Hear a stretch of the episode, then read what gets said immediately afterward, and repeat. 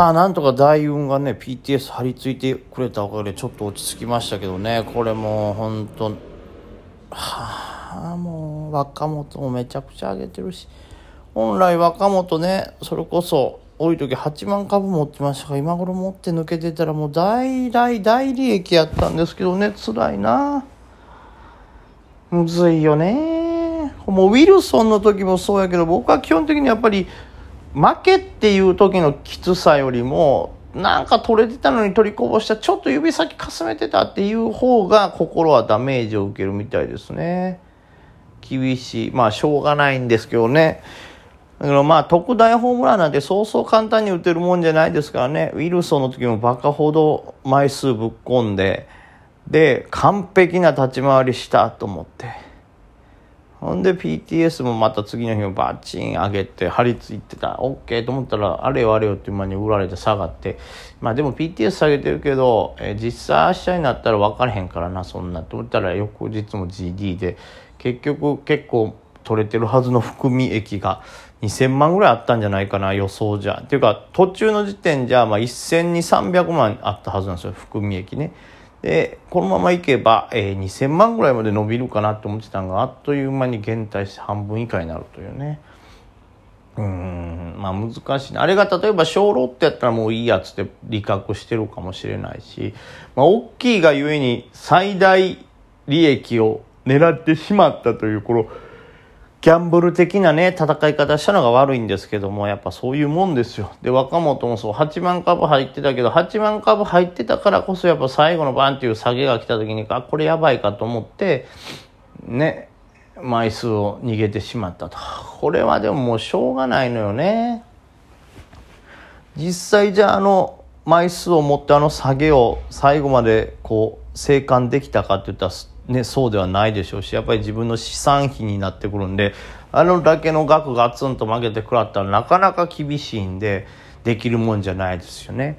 まあそうやって考えたらしょうがないけどでも本当ね56秒あったんですよ引け間際にまた2万株追加買いバンってこう入れようとして追加買いとか買い直しをバンって入れようとしたけどああもうちょっとというところで刺さらずですからねあれは厳しかった。ったな。あと5秒あればさせてたと思うんですけどね。訂正でもして。惜しかったね。というとこでしたからまあそれしょうがないね。はい。まあもうあんま言ってもしょうがないけどしかしストレスたまるし。はあ。今辛い気持ちであります。ただこういう気持ちになった時にねこの話をする話し相手も僕にはいないですからね。こう自分の声わわという愚痴を聞いてくれる、まあ、後輩であったり連れであったりとか、まあ、先輩もそうですけどそういう人っていないですからどうしても気持ちが鬱屈してしまいますからなんとか発散しないとなと思ってねもうほんとやだやだほんと嫌。体重も増えるしストレスで食べてんのかな。いやそんなことない。ねあんなに夜中心霊スポット2万キロ歩いてやで。2万キロ歩いてたら俺も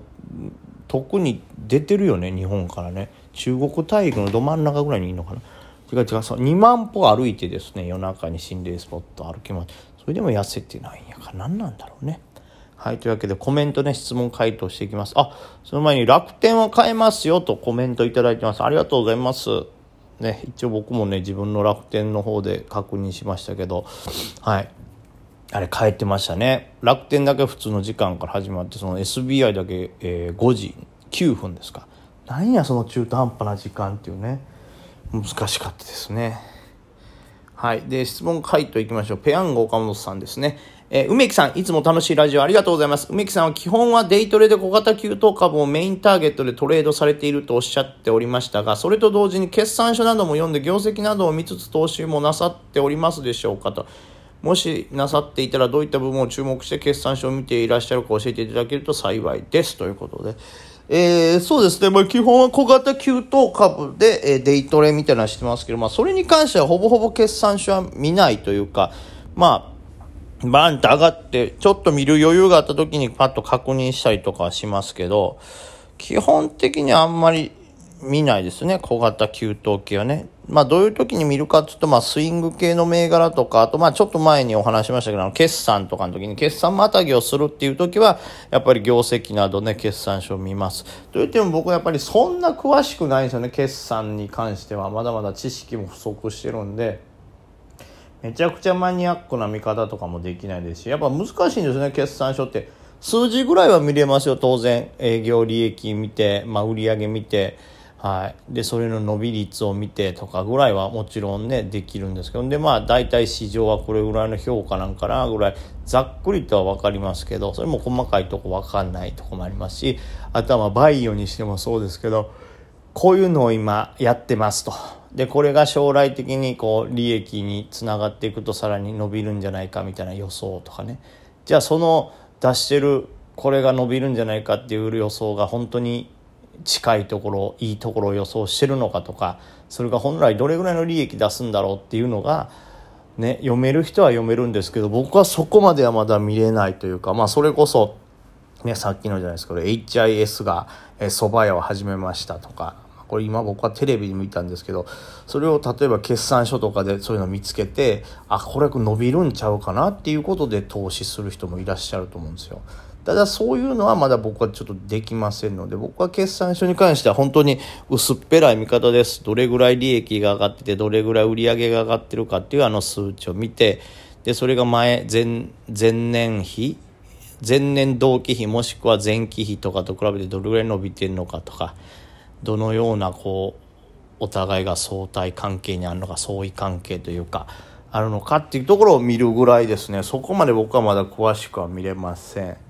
はい。ただ、あとはそれに対して、例えなんかね、決算書の中にこういう場合の、えー、なんていうんですか、利益、この事業の利益とかは今回反映してませんとか、この事業に関しては今反映してないんですけど、来期にはこれぐらい見込んでおりますとかっていうぐらいやっぱ分かりやすくね、えー、数値に出ますから、そのあたりは僕でもなんとか見ておりますけども、その程度でございます。もっと本当は決算詳しくて上手い人もね、いらっしゃると思うんでね、まあ皆さんそちらの方に聞いた方がというのと、まあ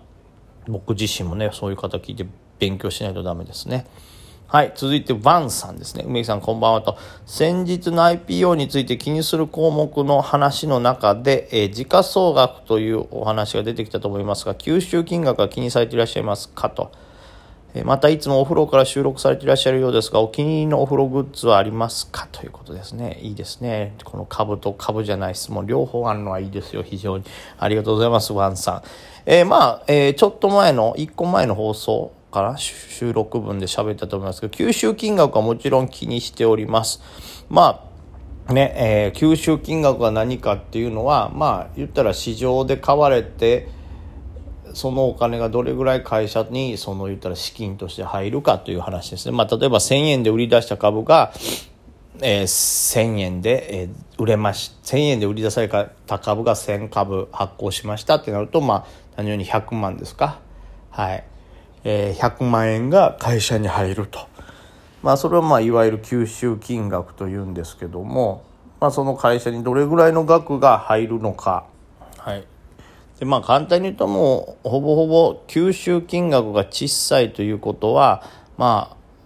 いわゆる価格に対して公募とかされた時のその株価に対して、えー、まあ発行する枚数が少ないということでございますから、まあ市場の、まあ、僕ら、えー、株を買う側としてはですね、まあ、吸収金額が低ければ低いほど、えー、発行されてる枚数も少ないわけですから、あの、株価が上がりやすい状況の、まあ、必ず上がるというわけじゃないですが、希少性が上がるということになりますね。不動している株があまりないということなんで。なので、まあ、それはもちろん気にします。当然、